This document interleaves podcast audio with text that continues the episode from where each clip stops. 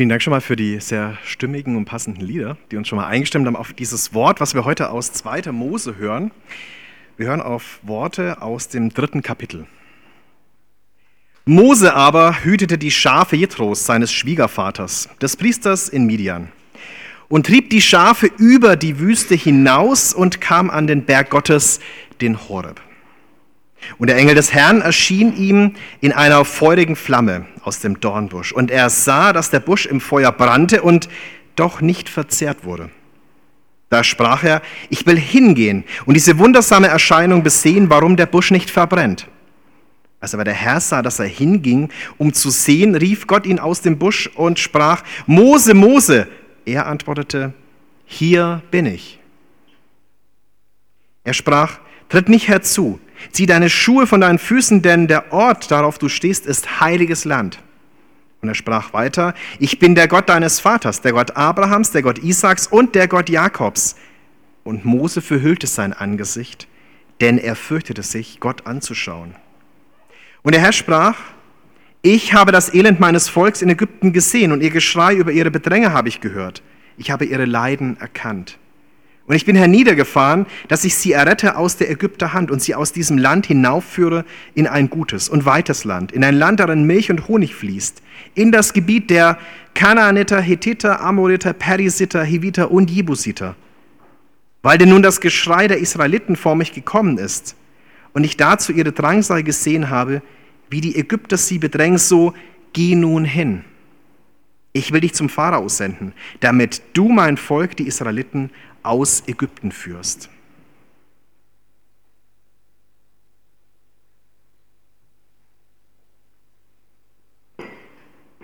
Das Bühnenbild steht und ich habe zu dem Bühnenbild, was gleich hier vielleicht noch so imaginär vor euch auftaucht, noch ein anderes Bild mitgebracht, dass wir uns heute Morgen mal klar machen, wo sind wir eigentlich? Das eine ist, das was man die Kapitel vorher gehört hat, so Nildelta, dort ist eigentlich das Volk. Heute macht man da möglicherweise Urlaub, je nachdem, was ihr schon gebucht habt für den Sommer. Das war damals jetzt nicht so schön, wenn man sich daran erinnert, dass das Volk da in Sklaverei und Unterdrückung war. Kilometer weiter, und da ist eigentlich die Szenerie von heute Morgen, hier auf dieser Sinai-Halbinsel. Man ist sich nicht ganz so sicher, deswegen habe ich mal so zwei Kreuze reingemacht. Also die Hauptmöglichkeit ist eigentlich so rechts, weil da dieses Volk hauptsächlich angesiedelt war. Aber ganz viele sagen, das kann eigentlich gar nicht sein, weil es da jetzt nicht so viel zum Grasen gab und so. Und es gibt noch so eine Abgesandtschaft oder so ein, so ein Enklave, kann man fast sagen, von diesem Volk hier unten. Und das würde man für die Geschichte eher favorisieren. Und dann, wo die Geschichte wirklich so spielt, ist der gelbe Punkt. Also damit habt ihr hoffentlich mal so das ganz Grobe für heute Morgen. Und dann ist es ja noch so, dass Gott so ein Bühnenbild aufzieht in dieser Geschichte. Da ist die Wüste oder Steppe. Wüste, da würde man tatsächlich nichts mehr finden für seine Schafe, deswegen wahrscheinlich eher Steppe. Dann ist Mose, das sind die Schafe in seiner Gefolgschaft. Und dann noch Horeb, der Berg, der Berg Gottes. Aber das wusste Mose zu diesem Zeitpunkt noch nicht.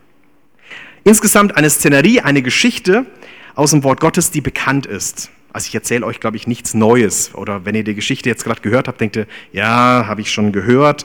Da kann man eigentlich nicht mehr so viel Neues dazu sagen. Das haben Rabbinen schon jahrhundertelang ausgelegt, christliche Ausleger, Nicht-Christen haben schon darüber gesprochen, Künstler haben schon Bilder dazu gemacht und anderes. Da ist eigentlich alles gesagt. Und du denkst, okay, wo ist nochmal der Kaffee jetzt nach der Predigt? Und alles gesagt. Und Mose denkt, äh, ja, und war es das jetzt hier? War das alles? Oder was? Schafe hüten? Lebensberufung? Puh. Ja, aber was soll ich denn auch sonst machen? Wo hätte ich denn auch sonst hin sollen nach dem Mord in Ägypten? Eben einfach weit weg, in die Fremde, bloß keinen kennen. Ja, aber das mit dem Kennen ist schon das erste Problem hier. War, das hat schon nicht so gut geklappt, weil Jethro und seine Sippe, die waren dann eben doch eine Verwandtschaftslinie in dem Ganzen. Aber zumindest lagen da Raum und Zeit ein bisschen dazwischen. Das war schon hilfreich. Mose hat sich sozusagen selber hier ins Exil geschickt. Kluger Gedanke? Vielleicht. Also auf jeden Fall besser als das, was in Ägypten so an jedem Pfosten hing. Wanted. Ja, ihr kennt das aus den Westernfilmen. Das ist auch nicht besonders gut. Alles gesagt. Aber vielleicht noch nicht alles gehört. Ist das schon das Ende? Geht es da nicht mehr weiter? Das Blöde für uns als Christen ist ja immer, wir haben die ganze Bibel ja schon gelesen, wir wissen schon immer, wie alles ausgeht und wie das am Ende alles wird. Und trotzdem sitzt du vielleicht heute Morgen hier und sagst, aber für mich persönlich weiß ich es noch nicht, wie es ausgeht. Für mich persönlich habe ich noch gar keine Ahnung, wie der nächste Schritt ist und wo es in meinem Leben weitergeht. Und so muss ich Mose hier auch gefühlt haben. Also weder äh, von Mose noch von dir ähm, weiß man jetzt erstmal, wo es da so weiter Gott geht. Und Gott stellt sich jetzt hier neu vor und er gibt den Auftrag, Lebensberufung mit Feuer und mit Leidenschaft. Und das schauen wir uns heute näher an. Nachdem diese Story hier in den ersten zwei Versen, ich weiß nicht, ob ihr inzwischen schon auf eurem Handy oder ich weiß nicht, wie ihr das hier zur Hand habt oder ob ihr eure Bibel mitgebracht habt, reinschaut, ähm, wenn ihr es also begleitend mitlesen wollt oder nochmals euch, euch vor Augen stellen wollt. Ich habe den Text jetzt nicht so noch mitgebracht, von daher müsstet ihr es euch irgendwie verdeutlichen. Ähm, in den ersten Versen geht es erstmal um den Rahmen des Ganzen. Ja, das haben wir gerade schon gehört. Und auf dieser Bühne, auf dieser Szenerie, die Gott da so eingefädelt hat, wird es jetzt sehr konkret dann ab Vers 2, 3. Da hat Gott also alles schön hindrapiert und dann kommt dazu dieser Strauch, dieser Busch. Ich weiß nicht, wie ihr das so kennt, aber wenn bei uns normal so der Busch oder die Hütte brennt, dann geht es da eigentlich um ganz andere Dinge. Ja, da weiß man schon, okay, oh, da ist irgendwie Gewitter im Anzug, da wird es jetzt stressig, da ist irgendwie vielleicht auch Streit oder Ärger oder ist es Engpass, zumindest ich bin unglaublich unter Druck. Hier in der Szenerie erstmal ganz anders. Ein Strauch, der brennt, aber nicht verbrennt. Und es ist so faszinierend, dass Mose von diesem normalen Weg, den er mit den Schafen ebenso gegangen wäre, abweicht. Vers 3 und 4 spricht hier vom Hintreten. Aber eigentlich verlässt Mose wirklich so den normalen Pfad, die Trampelpfade, die man so vielleicht kannte, wo man auch sicher war, wo man wusste, das ist so das Normale, der normale Gang. Das macht ihn neugierig. Also Gott weckt Moses Aufmerksamkeit. Das ist so das Erste, was hier sehr deutlich wird in diesem Text. Und das durch Feuer das herausreißt vom Alltagsgewöhnlichen, vom Same Procedure as every year, vom ähm, Schatz, müssen wir heute schon wieder das Gleiche essen? Es wird anders. Und Gott macht hier neugierig auf sich selber. Also es geht nicht um das Feuer an und für sich, sondern Gott gebraucht das Feuer, um auf sich selber zu lenken. Feuer als Zeichen für Gottes Gegenwart, Gottes Raum, Gottes Zeit. Und er hat hier ordentlich gezündelt, damit ein Mensch wach wird für ihn selber. Gott der Pyrotechniker. Ganz spannend finde ich hier in dieser Geschichte. Äh, das hat man möglicherweise bisher noch gar nicht so beleuchtet. Aber tatsächlich in der griechischen Übersetzung kann man hier von Pyros lesen. Und ähm, möglicherweise weist es auch darauf hin, Gott hat hier wirklich alle Pyrotricks aufgewendet, um diese Aufmerksamkeit von Mose zu erhaschen, um ihn zu kriegen, um ihn zu cashen. Also es geht um Aufmerksamkeit. Und da müssen wir vielleicht mal rüberschwenken kurz zu deinem Leben und zu dir. Gott hat hier unglaubliches Interesse daran, Kontakt zu haben. Wie ist es eigentlich bei dir? Wie casht Gott dich? Wie kriegt Gott dich eigentlich? Deine Aufmerksamkeit. Wo erwartest du ihn auch so am meisten? Es gibt ja so das Typische, vielleicht hast du auch so einen Fünf-Punkte-Plan oder so die fünf besten Stellen, wo Gott dir begegnen kann. Und denkst, da muss es jetzt passieren. Und dann hast du alle irgendwie durch und denkst, ja, sechstens kommt nicht mehr, aber wo denn dann? Und wo erwartest du ihn eigentlich überhaupt nicht? Und vielleicht ist es auch gerade anders, als du denkst. Du findest ihn genau dort, wo du ihn gar nicht erwartest. Was wäre der Ort für dich? Was erlebt denn Mose hier? Grünemeyer würde vom Sekundenglück vielleicht singen.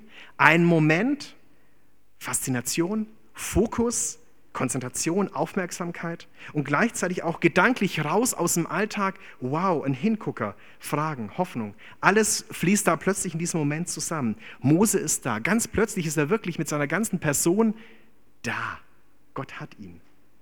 Und Gott hat ihn auf dieses vorbereitet, hat sozusagen da so einen Kanal gebildet, dass er wirklich aufmerksam sein kann. Gott bricht da mitten in den Alltag ein. Das Gegenteil von Enge, vielleicht auch Abstellgleis, was Mose sich hier so vorgestellt hat oder vermutet hat. Jetzt ist bemerkbar, Gott ist da. Es gibt bei uns am theologischen Seminar eine Dozentin, wenn die bei uns doziert, dann macht sie das folgendermaßen. Sie macht symbolisch erstmal klar, Gott ist da. Und sie hat eine Kerze mitgebracht, das habe ich heute Morgen auch. Bevor sie lehrt, zündet sie die Kerze an. Die macht vorher nichts anderes. Da geht es nicht los. Ja, ich nehme das gleich. Und es stimmt dann eben Sie und auch die Teilnehmer darauf ein, macht euch bewusst, da ist noch ein anderer im Raum. Wir sind jetzt nicht alleine hier. Und ganz egal, wo du herkommst, welche Erwartungen du mitbringst, ganz egal auch, wie es dir geht, wir sind nicht alleine. Und ich habe übrigens auch nicht die Weisheit mit Löffeln gefressen, sondern eigentlich ist jemand ganz anderes unser Lehrmeister, von dem wir heute Morgen lernen. Und deswegen zünden wir die Kerze an, lass uns das im Bewusstsein, im Fokus halten, Gott ist da.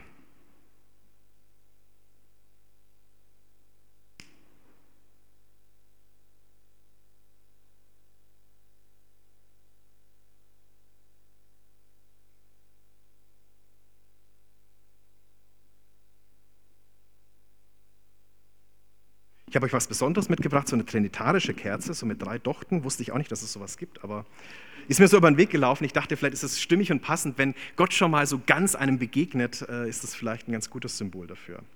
Zurück zum Horeb, zurück zu diesem Berg. Nun steht das Feuer hier so im Text, aber noch für eine viel tiefere Dimension. Das eine ist so, Gott begegnet, Gott kommt mit seinem Feuer, er ist da. Das ist so diese Begegnung. Aber dann gibt es noch einen ganz anderen Zusammenhang, und zwar mit der großen Geschichte des Ganzen. Im Katharinenkloster, so am Fuße dieses Sinai-Gebirges, da hat man bis heute so einen Busch dieser Brombeerart Rubus sanctus als Ableger aufgehoben. Also wenn man da hingeht, kann man das bis heute sehen, dass sie sagen, das muss wohl das gewesen sein, dieses Gestrüpp, was damals eben Mose auch da brennen gesehen hat. Das weiß man jetzt nicht so ganz genau. Und wir sind uns da wahrscheinlich, werden uns nie ganz sicher werden, ob das wirklich das ist, weil man kann natürlich nur wissenschaftlich auch dann schauen, was wächst heute da so, kann das ungefähr nachvollziehen, aber ganz sicher werden wir das nie lösen. Aber viel klarer ist die Auslegungsgeschichte. Und gerade jüdische Gelehrte haben diesen Dornbusch immer wieder so ausgelegt, dass sie sagen, diese Dornen erinnern an dieses Leiden des Volkes, diese Unterdrückung, diese Sklaverei in Ägypten. Gott leidet mit seinem Volk. Er solidarisiert sich mit ihnen. Und wir lesen ja später, das sagt Gott in Vers 7 und 8, ich habe das Elend meines Volkes in Ägypten gesehen.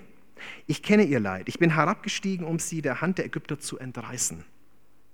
Ja schon, aber warum verbrennt der jetzt nicht? Auch da hat man Gründe gefunden, warum dieser arme, krüppelige Dornbusch da nicht äh, einfach in Feuer aufgeht. Das wäre das Logische gewesen. Und die Auslegung dazu ist, dass man damit auch zeigen will, die unterdrückten Israeliten, die sind zwar in der Sklaverei, aber Gott führt sie heraus. Er lässt sie aushalten und sogar noch darüber hinaus, er lässt sie bestehen und führt sie dann heraus. So ein Symbol der Hoffnung sozusagen. Gott gibt Hoffnung da, wo eigentlich nichts mehr zu hoffen ist. Gott lässt es zu, aber er führt auch heraus. Und in Jesaja 43, da greift Gott sowas nochmal auf und zeigt, wie er zu seinem Volk steht. Da sagt er: Wenn du durchs Feuer gehst, wirst du nicht versenkt werden. Und die Flamme wird dich nicht verbrennen, denn ich bin der Herr, dein Gott, ich, der Heilige Israels, dein Retter. Also das zeigt Gott immer wieder, wie er so zu seinem Volk steht. Und ich denke auch, das kann man mal ausweiten und auch sagen, das zeigt auch, so handelt Gott und so handelt Gott auch bis heute auch mit seiner Gemeinde, mit seiner weltweiten Gemeinde. Ich weiß nicht, wie viele Berichte ihr von verfolgten Christen schon gelesen habt, aber auch darin kann man sich gewiss sein, Gott ist da, auch in dieser schwierigen Notlage. Ich finde es verheißungsvoll. Fürs Volk damals, auch für Mose, aber auch für uns. Das Volk ist unterdrückt, aber Gott bereitet schon die Lösung vor, was jetzt kommen soll. Den Auszug. Und er gebraucht Menschen, seine Beauftragten. Da geht es um Berufung. Später wird Mose in seiner Rede ans Volk sagen, das ist dann so im fünften Mose, wenn er praktisch so zurückblickt, wenn sie so kurz vor der Landnahme sind, da hält er nochmal so eine Rede und da blickt er zurück und da stellt man was fest, was passiert ist durch dieses Ereignis da ist irgendwie doch deutlich, dass dieses Bild ganz stark an ihm haften geblieben ist. Wenn er davon spricht, dass Gott sie aus dem Ofen Ägyptens geführt hat. Oder anders, er hat sie aus dem Schmelzofen herausgeführt. Da wird auch deutlich, dass es eine Zeit der Vorbereitung, der Läuterung auch für das Volk ist, damit sie ihm als Volk wirklich dienen können. Also wie verheißungsvoll diese Aussicht. Diese Aussicht, die, das ist ja auch spannend, diese Aussicht, dass Mose an diesem Berg sozusagen die Verheißung bekommt und später, wenn er dort wieder steht und die zehn Gebote an das Volk gehen, deutlich wird, hey, das ist eingetroffen, das ist tatsächlich passiert, Gott hat sich dazu gestellt, Gott steht zu seinem Wort. Und dass Gott hier selber spricht, wird auch deutlich in dieser Formulierung der Engel des Herrn. Das wird so durch die Bibel hinweg immer wieder deutlich, da geht es um Botschaften von Gott. Da geht es manchmal, kann man das gar nicht so ganz auseinandernehmen, um Gott selber eigentlich, der wirklich hier spricht. Und es sind nicht immer gute Botschaften, manchmal sind es auch Gerichtsbotschaften, aber Hier wird deutlich, es ist eine ganz positive Botschaft. Und aus diesem Feuer heraus entzündet jetzt Gott bei Mose auch innerlich ein Feuer, etwas, was in ihm wieder brennen kann. Dort, wo sich Mose so im falschen Film irgendwie vorkommen muss im Moment. Und wie viele Leiter, ich weiß nicht, ob ihr schon mal so eine Studie in der Bibel gemacht habt, wie viele Leiter haben eigentlich mal als Schafhirten begonnen? Kann man sich fragen, warum ist das irgendwie Gottes Spezialität? Da habt ihr vielleicht auch Antworten, da gibt es auch neutestamentlich Bilder dazu. Ähm, aber ich glaube, dass das vor allem eben auch eine Kompetenzfrage ist. Wenn ich so eine Herde mit Schafen bewältige, wenn ich gucken kann, okay, ich muss da auf ganz schön viele Wildtiere auch gucken, dass da keins gerissen wird, dass meine Herde zusammenbleibt, dann erwerbe ich mir Kompetenzen, die später auch wieder wichtig sind. Für die große Mannschaft, ja, wenn man sich daran erinnert, ich weiß nicht, wie viele Filme ihr schon über Mose gesehen habt, aber das wird immer sehr groß dargestellt, wenn er mit diesem Volk aus Ägypten rauszieht, das war keine kleine Menge. Und es ist gut, schon mal geübt zu haben, zumindest mit den Schafen, um zu wissen, auf was lasse ich mich denn da eigentlich ein. Und du kannst dich ja mal fragen, was ist eigentlich dein Übungsfeld? Jetzt bist du vielleicht hier im CVM oder auch in einer anderen Gemeinde noch tätig. Du bist irgendwo mit Menschen unterwegs und du erzählst ihnen vielleicht auch was von Gott, von deiner Gottesbeziehung. Wo ist das so ein Übungsfeld, wo du manchmal denkst, oh, das ist gar nicht so großartig, manchmal wärst du vielleicht auch großartiger, aber es ist vielleicht nur was ganz Kleines. Aber wo ist da für dich ein Übungsfeld, wo Gott schon etwas jetzt mit dir macht? Wo Gott mit dir was einübt, was du später vielleicht an einer ganz anderen Stelle auch nochmal gebrauchen sollst und gebrauchen kannst? Und wenn wir dann im Hintergrund von dem allen, was ich schon gesagt habe, nochmal auf dieses Thema Berufung blicken, dann wird deutlich, Berufung ist notwendig. Das wird angesichts dieser Notlage des Volkes überdeutlich, glaube ich. Es geht darum, eine Not zu wenden. Gott leidet mit seinem Volk und er macht Mose hier ziemlich neugierig und erweckt seine Aufmerksamkeit. Und die Frage ist jetzt, gibt es eigentlich Not, die dich umtreibt? Gibt es etwas, wo du sagst, ja, da merke ich auch, das ist mir eine Not. Und du kannst dich ja fragen, ist das auch etwas, was vielleicht Gott umtreibt? Und du kannst dich fragen, vielleicht bin ich in einer Notgeschichte drin, die auch für andere wieder zum Segen wird, wo ich damit für andere auch hilfreich werde. Berufung. Feuer ist das eine, was Gott hier antippt. Aber ohne Ruf keine Berufung. Dazu muss er rufen. Einer muss rufen. Schönes, Gott tut's. Das sagt er hier auch deutlich. Vers 4, Mose, Mose, hier bin ich. Gott ruft und er bekommt auch eine Antwort. Bereits am Ende des vorherigen Kapitels, da wird deutlich, Gott ist Mose so einen Schritt voraus. Also man hat ja so den Eindruck, äh, Mose wusste schon genau, wie das mit dem Volk irgendwie werden soll und setzt sich ein und irgendwie Gott hinkt das so hinterher. Wenn ihr die Geschichte schon öfter gelesen habt, habt ihr vielleicht auch so Anfragen hier. Meine Zeit muss man Gott so oft beknien. Warum tut er eigentlich nichts? Warum greift er nicht ein? Äh, Mose ist schon längst voraus. Warum lässt er ihn da nicht gewähren? Also da gibt es ja ganz viele Fragen, die einen da vielleicht auch umtreiben. Aber es wird deutlich, auch in dem Kapitel vorher, nee, Gott sieht das. Gott weiß das schon darum, aber er hat einfach einen anderen Weg. Also Gott hat einen Plan, er hat eine Idee, wie er mit der Not des Volkes und auch dieser Welt umgeht. Und dazu ruft der Mose hier beim Namen. Es ist klar, es geht um ihn, um keinen anderen. Und es wird auch deutlich, Mose ist bereit. Ja, hier bin ich. Das erinnert so durchweg auch an die ganzen Berufungsgeschichten. Wenn wir so die Bibel angucken, taucht vielleicht beim einen oder anderen da auch immer wieder auf. Ah, stimmt, genau, der hat es doch auch so gesagt. Ja? Hier bin ich, diese Bereitschaft. Also ganz klassisch. Aber egal, wie unterschiedlich Berufung jetzt aussieht, es geht, glaube ich, schon um ein ganz wesentliches Element. Berufung und Bereitschaft gehören eng zusammen. Also bin ich bereit. Mose zeigt, wie er ganz da ist. Der lässt sich ein. Er hätte ja auch ganz anders reagieren können. Ja? Aber Gott muss ihn sogar mahnen, stopp, nicht näher, erstmal Schuhe aus und dann sprechen wir weiter. Also da muss Gott sogar einschreiten. Da merkt man, da ist schon eine Leidenschaft irgendwie bei Mose auch da. Und wenn er mal so in Fahrt kommt, dann kann man ihn auch wieder fast nicht stoppen. Habe euch mal so einen Schuh hier mitgebracht. Ich weiß ja nicht, wie fest dein Tritt im Leben ist und wo du so unterwegs bist und ob du mit äh, eigenen Schuhen gut gestiefelt bist oder ob das Gottes Ausrüstung ist. Das kannst du ja nochmal für dich prüfen. Also Mose ist überbereit, aber er hat jetzt noch eine Lektion zu lernen. In Ägypten, da war ja ziemlich klar, Pharao und Gott, da gibt es jetzt keinen Unterschied. Und er war auf dieser Ebene. Und jetzt muss er lernen, sich unterzuordnen, einzusortieren. Ja? Gottes Plan ist größer. Die Welt ist ein bisschen größer als dein Leben und als Moses Leben hier. Und das muss er lernen. Also noch lernen, da steht noch einer über mir. In Bezug auf Berufung kann dich hier auch leiten, ja, was treibt dich denn eigentlich bisher an? Was ist so deine Motivation, wenn du ins Leben guckst, wenn du mit deinem Leben umgehst? Also jeder hat irgendwo so eine Triebfeder, irgendwas ist in einem immer. Aber die Frage ist, wo kommt das eigentlich her? Und meint Gott mich? Ich weiß nicht, wie du heute Morgen so drin sitzt, wenn du über Berufung nachdenkst mit mir. Oh nee, ich weiß nicht, ob Gott da jetzt mich meint. Oder bist du der, der eher die Ermutigung braucht? Ja, Gott meint auch dich. Oder bist du der, der eher zu stoppen ist, dass du bei allem immer denkst, Gott meint dich? Keine Ahnung, wo du da stehst. Berufung. Feuer außen und auch Feuer innen. Zum Glück ist Mose hier ziemlich angesteckt. Und Gott geht hier nochmal einen ganz eigenen Weg. Gott knüpft hier an an der Vergangenheit. Ich weiß nicht, wie du bisher über Berufung gedacht hast. Berufung, ja, Gott macht was, Wurms vom Himmel, was ganz Neues, mein altes Leben weg, das war ja alles nichts. Weiß nicht, ob das dein Bild zur Berufung ist. Gott zeigt hier irgendwie einen anderen Weg. In Vers 5, als er sich vorstellt, sagt er, ich bin der Gott Abrahams, Isaaks, Jakobs. Also er geht auf die Väter zurück. Und ebenso in Vers 6 bis 10, da spricht er davon, warum er eigentlich beruft. Und zwar die Not. Also alles, was vorhanden ist, gebraucht Gott hier. Die Lebensgeschichte, die Vorfahren, die Not, die jetzt eben gerade da ist. Und da geht es ja nicht um etwas, was jetzt so ein paar Monate ist, sondern wirklich Jahre auch, wo sie da drin sind.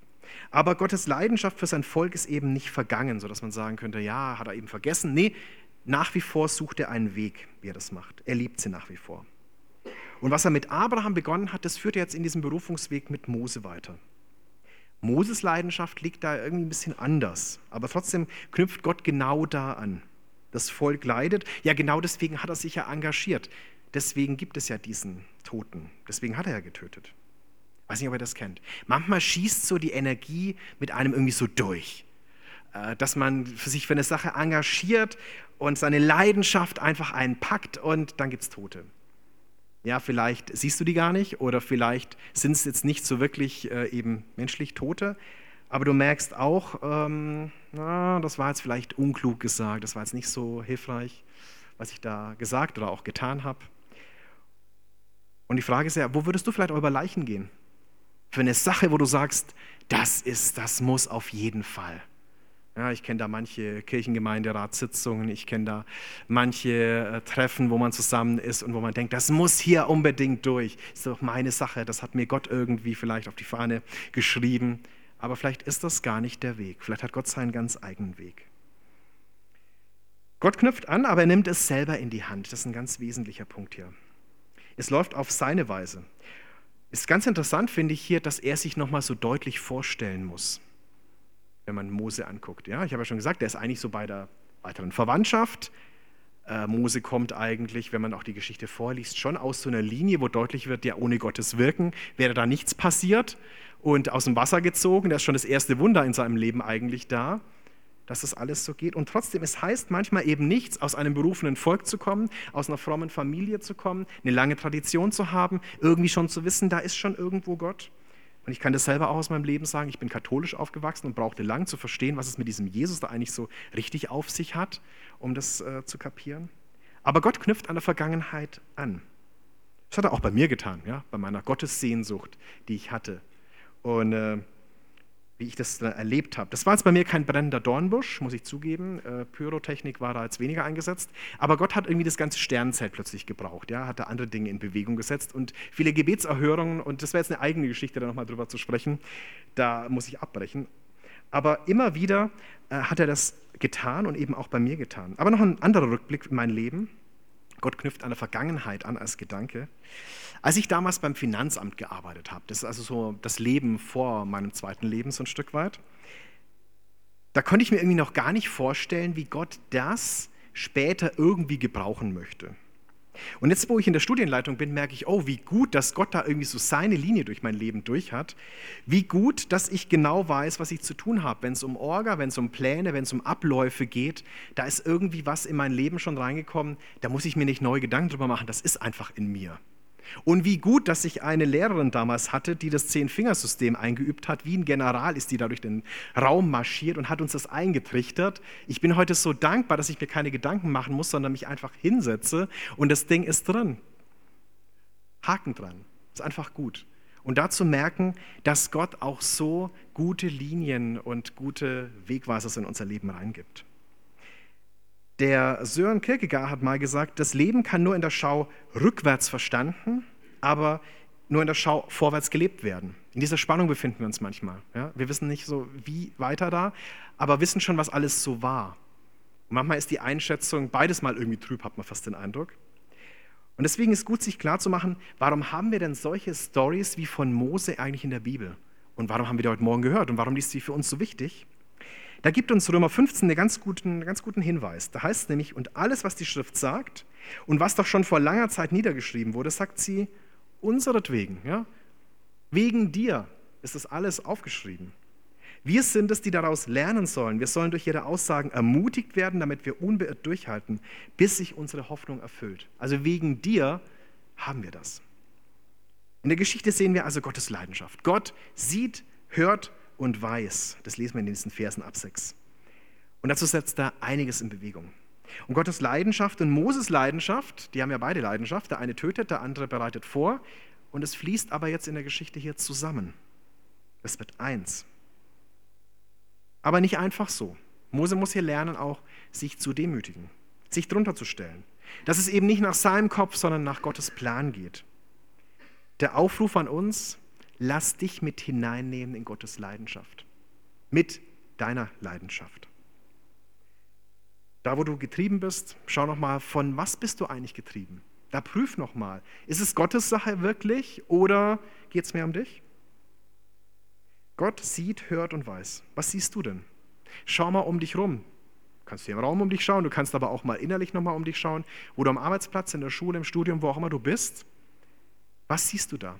Was siehst du da an Nöten von dieser Welt? Wo siehst du Menschen, wo du sagst, Mensch, es wäre so gut, denen so ein Wort von Gott weiterzugeben? Und was tust du? Was tust du bisher schon und was wäre vielleicht die Herausforderung, es ganz neu zu tun? Was sind denn deine Schritte, kann man sagen? Und ist es Gottes Schuh, den du anhast? Sind es die eigenen? Ich glaube, wichtig ist es, auf die Verhältnismäßigkeiten zu gucken. Ja? Mose musste hier seine Schuhe ausziehen, weil Gott gebührt die Ehre. Es ist eine Frage der Hingabe. Sind es deine Schritte? Sind es seine Schritte? Überhaupt, wie stehst du denn dazu? Gott führt Leben. Gott führt dein Leben. Was hast du da für eine Einstellung dazu? Ist es so, ja, ich baue diesen Faktor Gott schon in mein Leben ein. Ich bin auch irgendwie Christ, also ich gehöre schon irgendwie dazu. Oder darf Gott dich in seine Geschichte einbauen? Das ist rumgedreht. Ja, äh, ja Jesus, äh, Moment mal, äh, okay, ähm, aber ja, das Aber kommt ab Vers 11 in der Geschichte auch noch bei Mose. Da könnt ihr vielleicht heute Mittag oder Nachmittag noch weiterlesen. Hast du ein Aber oder hast du ein Ja? Wo stehst du da? Mach dir das deutlich. Wenn du wirklich Abenteuer willst und Vertrauen brauchst und Glaube ist nichts anderes als Vertrauen, dann bist du eigentlich hier an der richtigen Stelle. Mose brauchte eine ganz schöne Masse davon, dass er sich auf den Weg gemacht hat, zurück, wo überall an den Pfählen Wanted steht, wo überall wusste, wow, er ist das, dass er sich da zurücktraut. Wo ist deine Herausforderung, wo du dich reintrauen musst? Und dann ist die Frage, Thema Berufung, für was brennst du? Wo, wie, wann hörst du eigentlich Gottes Stimme und wie casht dich Gott? Oder wo weißt du gar nicht, wo du gerade stehst? Vielleicht ist es aber auch so, dass Gott gerade neben dir ein unglaubliches Feuerwerk schon abbrennt. Alles Mögliche, wo er zeigt, hey, ich bin da, ich bin mit dir, ich führe dich da durch, ich habe auch einen Plan. Du bist aber gar nicht da, wo er im Moment ganz viel tut. Wie fließt das wieder zusammen? Wie kommt das zusammen? Berufungen können ja sehr unterschiedlich aussehen. Ich habe euch mal eine, einen Einblick mitgebracht, den wir uns mal angucken können. Und zwar der Unterschied zwischen der Berufung Moses und Josuas. Ja, bei der bei Josua muss man ein bisschen suchen auf diesem Bild. Also dieser rote, lange Schlängel hier, das ist Mose. Ja? In Ägyptenland hindurch. Ich habe jetzt diese ganzen Windungen und Irrungen da, die sie noch hatten in diesen 40 Jahren als Volk, die habe ich mal rausgelassen. Ich habe mir das einfacher genommen. Aber das ist der ganze Weg Moses, bis es dann eigentlich hätte ins Land gehen sollen, wo er nicht rein durfte. Und dann kommt Josua. Und was ist Josuas Aufgabe, das ist der schwarze Pfeil da oben. Jetzt können mehr enttäuscht sein. Meine Zeit, ja. Äh, erst so ein Aufwand hier und ich habe nur so eine ganze, ich darf nur so einen kleinen Schritt in dieses Land tun. Ich glaube, man kann das nicht gegeneinander ausspielen. Es ist beides genauso wertvoll, genauso wichtig. Das eine geht nicht ohne das andere. Und ich weiß nicht, wo du jetzt deine Anfragen da hast an Berufung in deinem Leben, aber mach sie nicht zu klein, indem du vergleichst. Indem du sagst, wow, das ist aber so klein und so anders. Berufungen sehen ganz anders aus und sind sehr unterschiedlich. Aber beides hat einen unglaublichen Wert, ist unglaublich wertvoll. Macht ihr das vielleicht anhand dieser beiden nochmal sehr deutlich? Es geht nicht um die Länge, um die Strecke, um die Größe und so weiter, sondern um das, wie Gott damit zum Ziel kommt. Und mit beidem kommt er hier zum Ziel. Und eigentlich, muss man ja sagen, jetzt beginnen ja die eigentlichen Fragen. Und jetzt könnten wir heute Nachmittag so ein Seminar machen, Berufung und dein Leben. Wo stehst du eigentlich und wo wäre dein nächster Schritt, um da weiterzugehen? Da kann ich euch nur einladen, wenn ihr das irgendwie möglich machen könnt, kommt ein Jahr zu uns, kommt vielleicht für vier Monate zu uns ans theologisches Seminar. Genau da gehen wir solchen Fragen nach. Zu fragen, okay, wo stehst du gerade? Was sind deine Fragen? Wo verstehst du Gottes Weg schon? Wo ist da völliges Chaos? Und wie lässt sich das eigentlich sortieren? Oder du tust dich mit anderen zusammen. Wenn du selber noch nicht weißt, wo jetzt nächster Schritt ist, triff dich mit anderen. Christen und Christen, das ist gut. Da treffen sich wirklich zwei, wo Gott in ihrer Mitte ist und wo er reden will, um dann einen Schritt weiterzukommen. Also Feuer und Leidenschaft und damit zur Lebensberufung. Das ist nur so eine Linie jetzt aus diesem Text. Man hätte noch ganz viel anderes sagen können. Und dieses neue Jahr ist ja noch ganz frisch weiß nicht, wie du bisher schon dieses Jahr gelebt hast, was du schon alles gemacht hast. Vielleicht sind noch nicht alle Pläne gemacht. Das wird so ein typisch deutscher Gedanke, ich weiß, aber vielleicht bist du so unterwegs, dass du planst, dass du weißt, was die nächsten Monate schon kommt. Überleg doch mal, was wäre denn jetzt gut für dich? An welchem Ort? Mit welchen Augen auf eine Situation gucken? Mit welcher Haltung Gott mitten im Alltag begegnen, um da ganz neu zu sich reden zu lassen, zu merken, hey, da kriegt mein Leben nochmal eine neue Wende, eine neue Richtung. Er ist da. Und vielleicht gerade da, wo du es nicht vermutest. Vielleicht sitzt du heute Morgen auch hier und sagst, ich weiß beim besten Willen nicht, wo Gott im Moment sein soll. Mach's nicht an den Gefühlen fest, mach's nicht an der Situation fest, mach's an ihm fest. Ich habe auch hier manche Fragen nochmal zusammengefasst.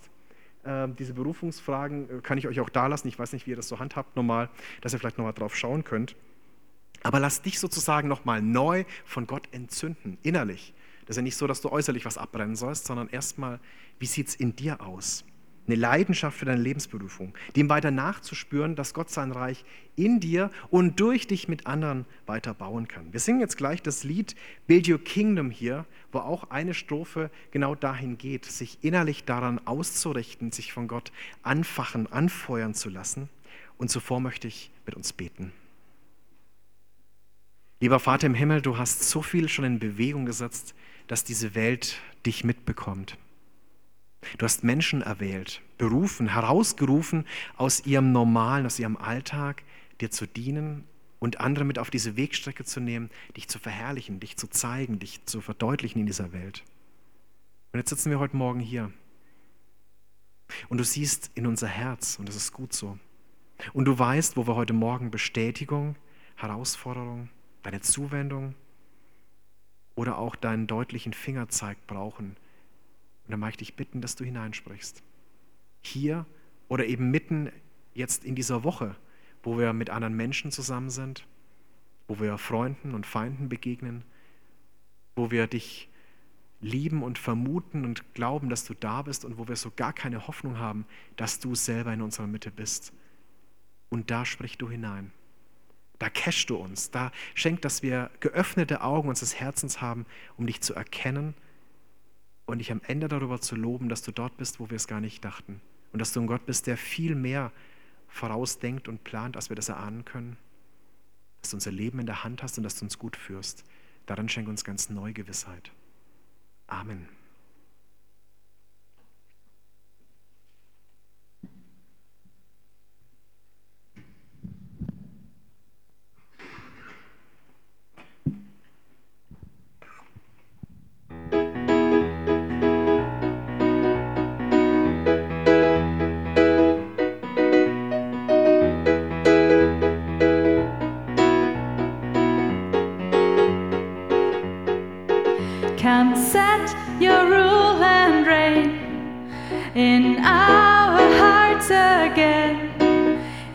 increasing as we pray. Unveil why we're made. Come set our hearts ablaze with hope like wildfire.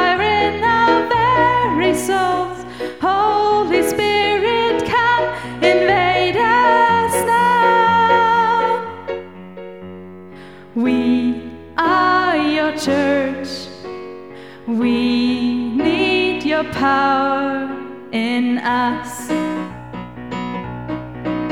We seek your kingdom first.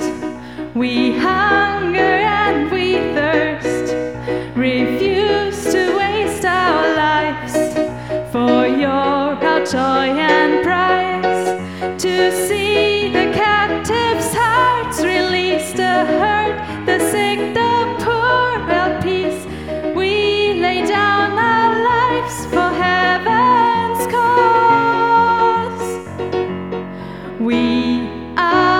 church, we pray, revive this earth.